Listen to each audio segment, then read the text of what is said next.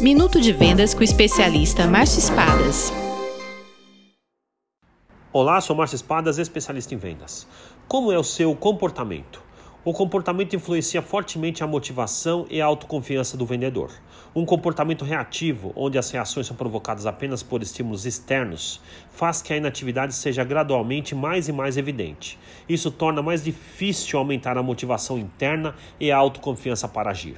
Já um comportamento mais proativo, onde não é necessário estímulos externos para colocar o vendedor em movimento, estimula como em uma retroalimentação ainda maiores estímulos internos que facilitam ainda mais as ações, aumentando a motivação e a autoconfiança gradualmente.